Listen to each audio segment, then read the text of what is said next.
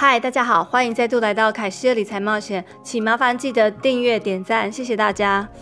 我今天声音有点怪怪的，因为我已经有点小感冒了，所以今天的声音请大家多多包涵。前阵子呢，大家有没有发现一个现象，就是 SPAD EV 股票狂涨，还有 IPO 上市的 ABMB 跟 DoDash 都是拼命的狂涨。好像大家抢着要进场，希望能短进短出，快快的赚一笔钱。我觉得这一点大家要小心。不过好在这个礼拜，我发现这些股票都有稍微回调，这样子来说对股市会是比较健康的。如果你是短期投资的人，一定要记得控制你的资金水位，还有风险管理，才不会有突然一天的急杀，让你套到山顶的别墅区。凡是过热的东西，其实都是有风险的，一定要冷静的思考。今天呢，我会简单说明一下我的仓位部分。目前投报率来到一百零三 percent，谢谢，谢谢大家，谢谢大家的祝福，我终于突破我的愿望一百 percent 了，我非常的开心。那如果有兴趣知道说我到底证券户的户头有哪些股票的话，请麻烦去看五十三集跟四十集，里面都有证券户直接大公开，千万不要错过哦。那这一期呢，我希望整理成图表，跟大家简单的说明一下我长短期投资的股票，因为我持有股数超过二十档，我觉得大家看证券户大公开的时候，根本都看不清楚有哪些，所以我今天要花点时间跟大家讲解一下。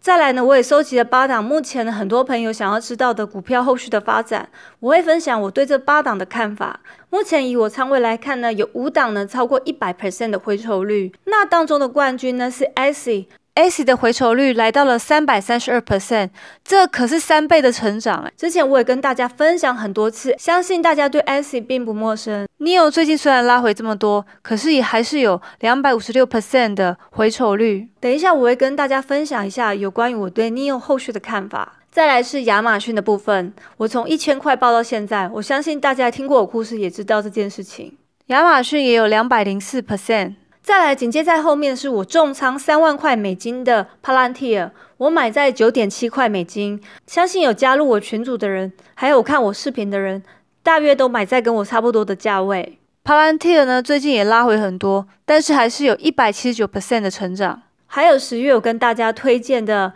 SBE，紧接在后都有非常好的表现，也是一百七十四 percent。虽然 Nokia 还是呈现在亏损状态。但是平均整体来看话，我还是有一百零三 percent 的获利率，我个人是非常满意的。毕竟呢，这些都是我今年投资的股票。再来，还是很多人一直在问我长短期股票，所以我在这边再次跟大家分享一下。以长期股票来说呢，我打算报三年到五年；那短期股票呢，就是三到六个月不等。我会依照不同状况去调整这个时间的长短。我整理了一个圆形图表，我想要让大家知道说，目前到底我仓位中是长期占多少，短期占多少。所以你们可以看到这个圆形图表，我整理完之后。长期的其实占我八十七点五八 percent，其实还是比较大的。短中期的来到十二点一四 percent。我曾经看过一本书，他有说过，好的投资组合，短期来说呢，其实不要超过十 percent，毕竟呢是投机的部分。我的是十二点十四 percent，所以还算是可以接受的范围。我短中期的股票呢，就是目前的 SBE 还有 IPOB 的部分。至于我打算长期持有股票呢，就类似 AMD、Skyward。Qualcomm 还有 Store，呃，这些公司呢，基本上我会检视每一季的财报，直到他们基本面如果有改变，或者是他们未来发生很大的变数，我才会开始进行，我才会进行减仓的动作。不然的话，我打算是长报这些股票。那如果你有一直追踪我节目的话，你可以看到我后续的这些长期股票的发展跟成长哦。刚刚分享就是有关于我仓位的部分。如果你们之前真的没有看过我仓位大公开的话，请麻烦记得去看第五十三集和第四十集哦。接下来我要分享八档这几天比较多人问我的几档股票，我要分享我个人的看法。第一档就是高通，高通呢，我对这档股票印象非常深刻，因为是我刚开始做视频介绍的第三档股票，我记得那时候股价大概在七八十左右，所以我个人也是买在八十块左右。高通呢，好不容易才摆脱它官司缠身的命运。二零一九年的苹果跟高通也签下了晶片协议和许可，结束多年来他和苹果的诉讼。但是如果你有投资高通，或许你会担心苹果有一天会开始做自己的五 G 晶片。毕竟呢，他购买了 Intel 的数据机业务部门。我个人猜想想法，一直觉得说，苹果呢很希望高通能像 Skyward 这样专心的为他个人服务就好了。他不太喜欢把好的技术也分享其他的公司，他希望是苹果独占。但是呢，因为高通身为这个晶片龙头，他当然不可能只为一家公司服务，所以一直有苹果想要做自己五 G 晶片的传言。其实苹果占高通的总收入大概十一 percent。近年来，高通公司呢迅速的要摆脱智能手机晶片的依赖，把板块扩展到它的汽车行业。我觉得高通呢还是五 G 行业的晶片龙头。如果机会跌得更深的话，我会考虑在一百四十块以下再次出手。不过，如果你问我高通和 Skyward 相比的话，我会选择 Skyward，因为我觉得在这产业当中，它的竞争是比较少的。并且它的利润呢，明显也是比较高的。接下来第二档是脸书，美国联邦贸易委员会四六州检察长组成的联盟，要对脸书提起反垄断的诉讼。脸书呢，可能要被迫售出它旗下两个最受欢迎的软体。I G 和 WhatsApp，但我觉得要脸书轻易的妥协，并且卖销这些软体，我觉得也不是这么容易的事情。毕竟呢，脸书已经是一家很大规模的公司，并且如果要强迫脸书随意的售出这些软体的话，我相信呢，也会影响很多在美国工作人的。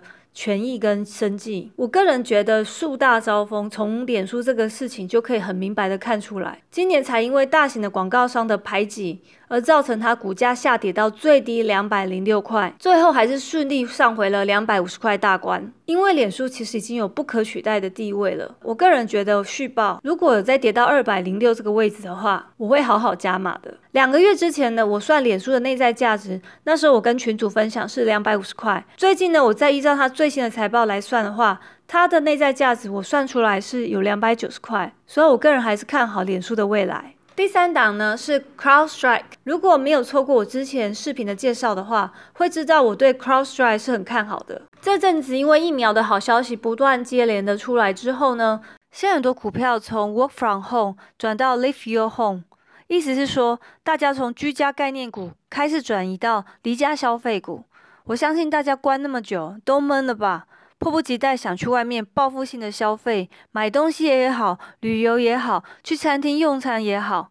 我们都希望快点离开家里，去外面享受新鲜的空气。其实我觉得很多 SaaS 股票都还在盘整，像是 Fastly 和 Zoo。当然，如果你有看过我视频 Fastly 那一期抄底的话，在六十五块，那就恭喜你了，也是有收获。不过整体来说，这些股票呢，还是没有回到它之前的高点。不过虽然如此，我觉得 CrossRide 的表现还是相当的不错，因为现在越来越多公司云端化了。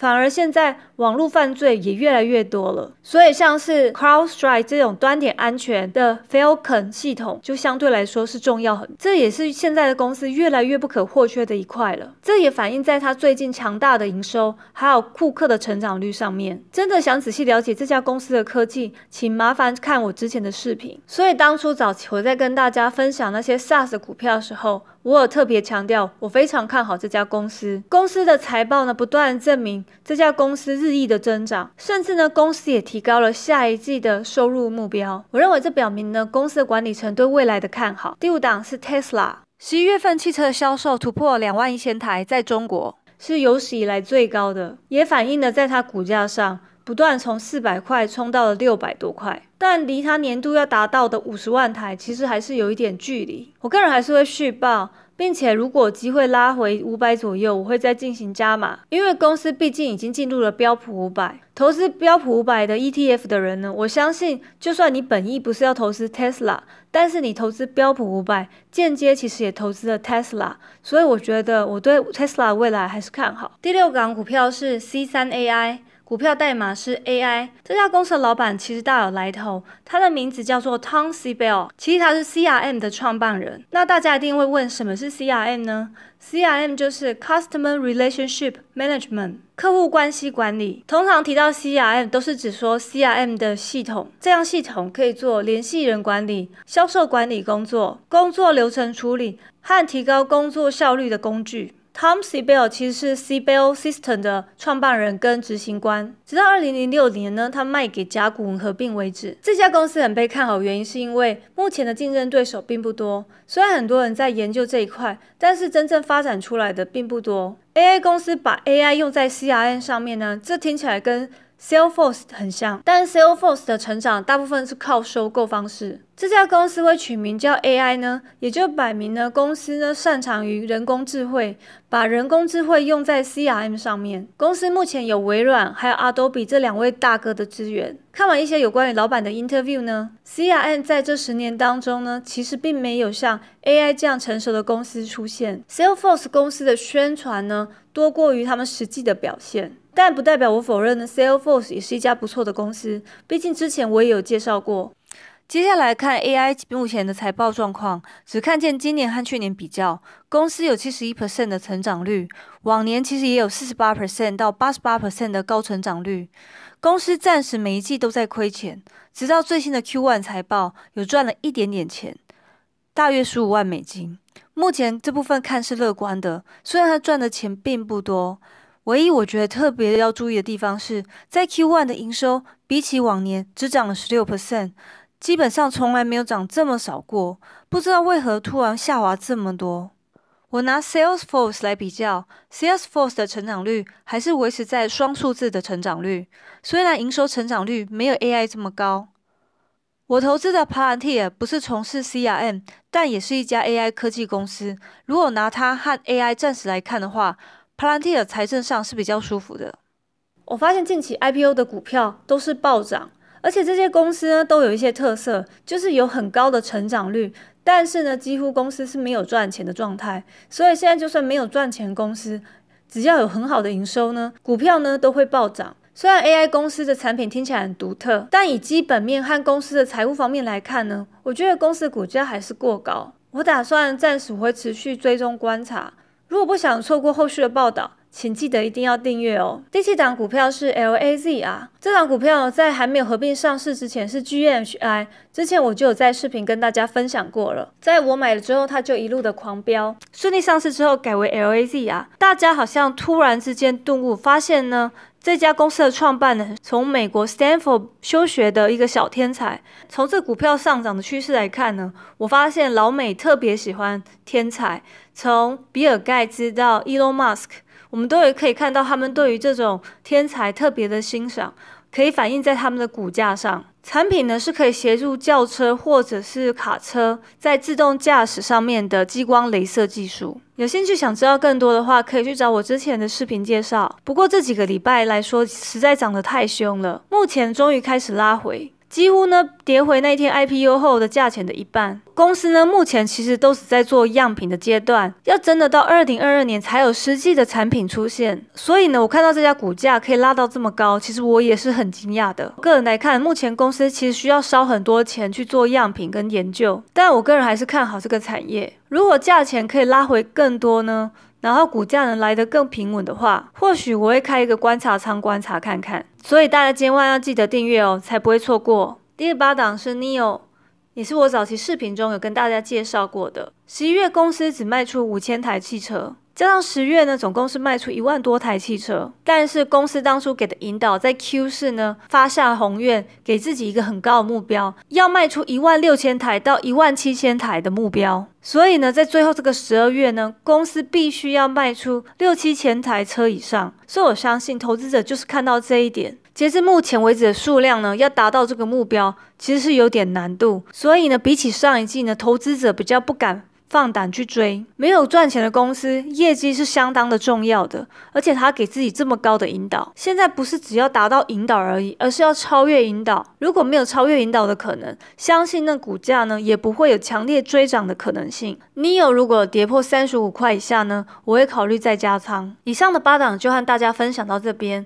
最近呢，疫苗虽然出来了，但是大盘其实没有很大的反应，有可能是股价已经提早反应了，也有可能是因为现在疫情又越来越严重了。纽约市都有考虑要封城的可能性，所以投资者都在观望的态度。已经很多餐厅呢室内已经禁止用餐。我个人建议呢，大家在投资上还是要保留一些现金，当有机会来临时才不会错过。本期的分享就到这边结束，请麻烦大家记得订阅点赞，谢谢大家，我们下期理财见哦，拜拜。